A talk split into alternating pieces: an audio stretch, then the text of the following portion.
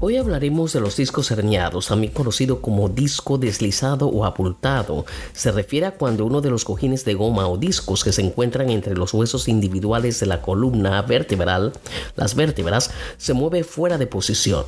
Esta condición produce un dolor agudo en las extremidades. Si la hernia del disco está en la parte baja de la espalda, normalmente sentirá dolor en las nalgas, el muslo o la pantorrilla. Es posible que también sienta dolor en la parte del pie o en partes del pie.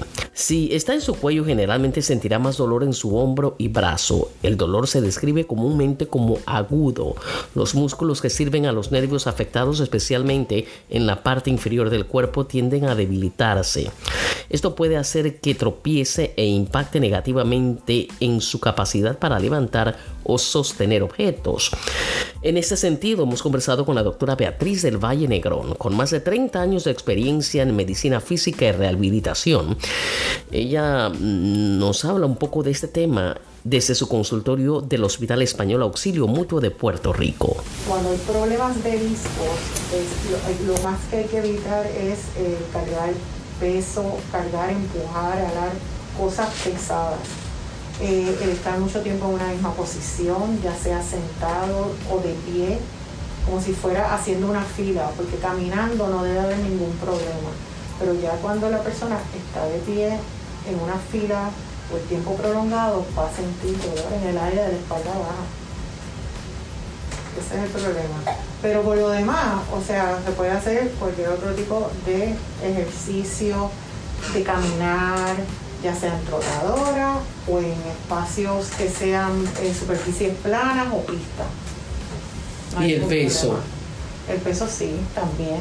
Eh, puede causar más problemas eh, porque todo el peso del cuerpo por donde se distribuye es por la espina y ahí a las articulaciones, a, las extremidades.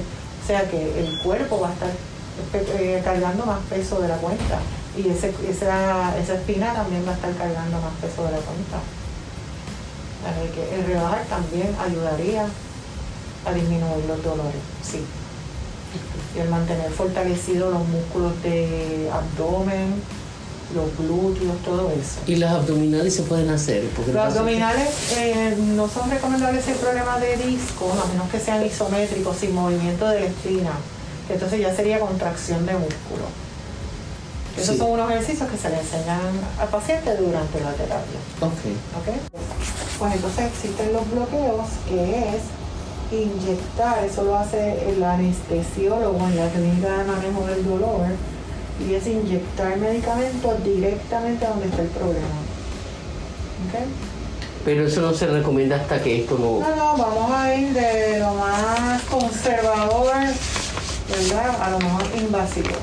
Así que primero la terapia y de cómo vaya esto, pues entonces bloqueo. Según la doctora Beatriz del Valle Negrón, tratamientos iniciales para una hernia de disco no suelen ser quirúrgicos.